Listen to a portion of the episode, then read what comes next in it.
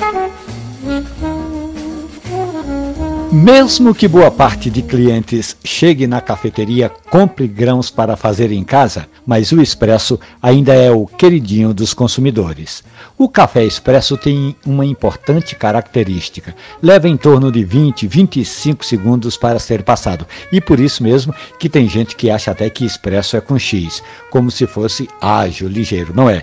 Expresso vem de um café pressionado, e a palavra é italiana que eu particularmente não faço a tradução para o português e uso, portanto, expresso com S. Pois bem, Sendo assim, tão rápido o contato da água com o pó, o expresso é um café com menos cafeína que outros métodos quando a água fica mais tempo extraindo a cafeína. Logo, é bom lembrar, o café expresso tem menos cafeína, viu? Ainda que a gente sinta um impacto forte quando toma um café expresso, mas tem menos cafeína. Essa e outras dicas sobre cafés especiais estão ali na página da radiojornal.com.br ou nos agregadores de podcast.